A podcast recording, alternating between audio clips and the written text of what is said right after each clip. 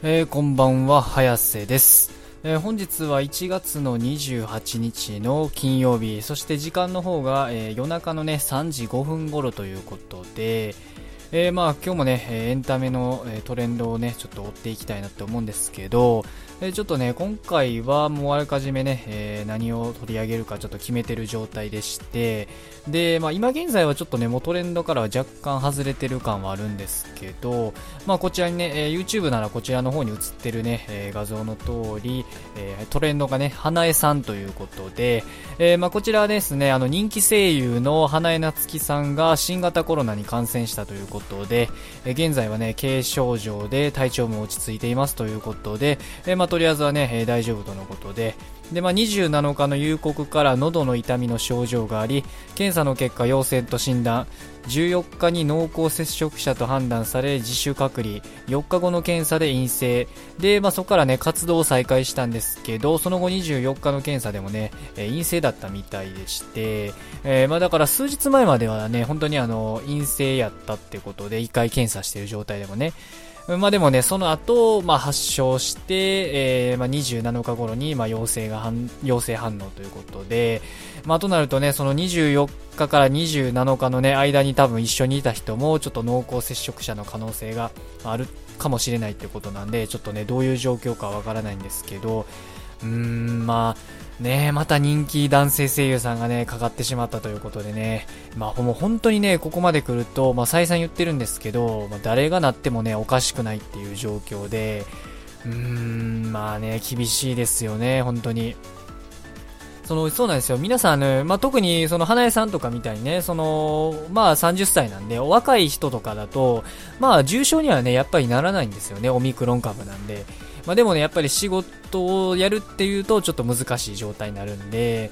うん、まあこれでね、ちょっとね、何が懸念点かと言いますと、まあもちろんね、その花江さんはね、人気声優さんということで、でまあね、もうあのー、アニメがね、好きな方ならご存知の方は多いと思うんですけど、今現在ね、やってる、まあ人気アニメのね、鬼滅の刃遊郭編、えー、こちらの、まあ主人公であるかまど炭治郎役もね、えー、花江夏樹さんが声を当ててらっしゃるということなんで、うん、だからこうなってるとね、そのどこまで収録がね、終わってるかはちょっと定かではないんですけど、まあ、もしかする、もしかするとまだ終わってない場合に関しては、ちょっとね、しばらくその収録の方もね、まあ、遅くなって、で、下手すれば、その放送のね、えー、言ったアニメ自体の放送が若干延期とかになるっていうね、可能性もゼロじゃないんかなって状況で、まあ、今のところね、その鬼滅の刃の公式からはおそらくね、そういった声明は今のところは出てなさそうなんで、うーん、まあちょっとね、今後のね、まあ情報次第っていう感じにはね、なると思うんですけど、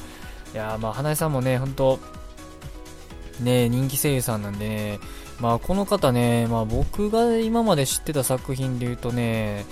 そうですね、なんかね、僕が好きやった作品で言うと、アルドノアゼロのね、えー、稲穂役とか、で、あとはあれですかね、東京グール、僕めっちゃ好きやったんですけど、東京グールのね、主人公の金木健役と、まあそもそも僕多分東京グールで、おそらく花江さんの名前をね、知ったと思うんで、まあまあそれぐらいね、僕の中では印象深い作品やったわけなんですけど、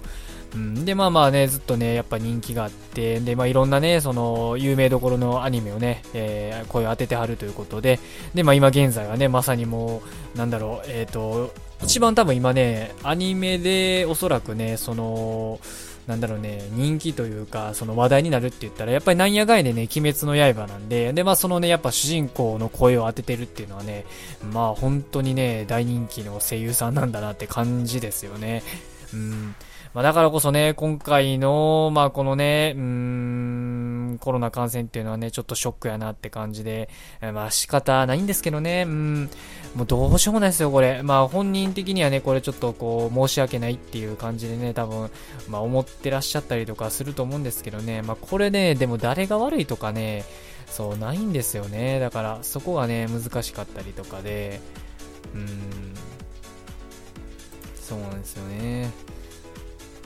まあ記事もちょっとこれは全部見てみましょうかね。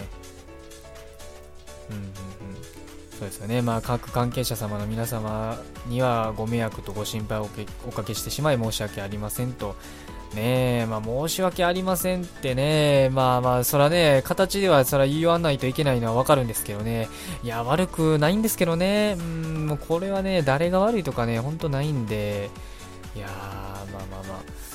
とね、今後どうなっていくのかね。まあ、またね、その、先ほどもね、ちょっと僕が言ってたように、24日からね、27日までのその3日間で、もしかするとね、他の声優さんの方ともね、えー、会ってたりとか、顔合わせてたりっていう可能性はね、非常に高かったりとかするんで、まあ、果たしてね、ここからちょっとどうなっていくのかっていうのはね、うん、情報をね、どんどん追っていきたいなと思っております。うん、でもね、ここからなんかまた増えちゃいそうでね、嫌なんですよね、本当に。うん。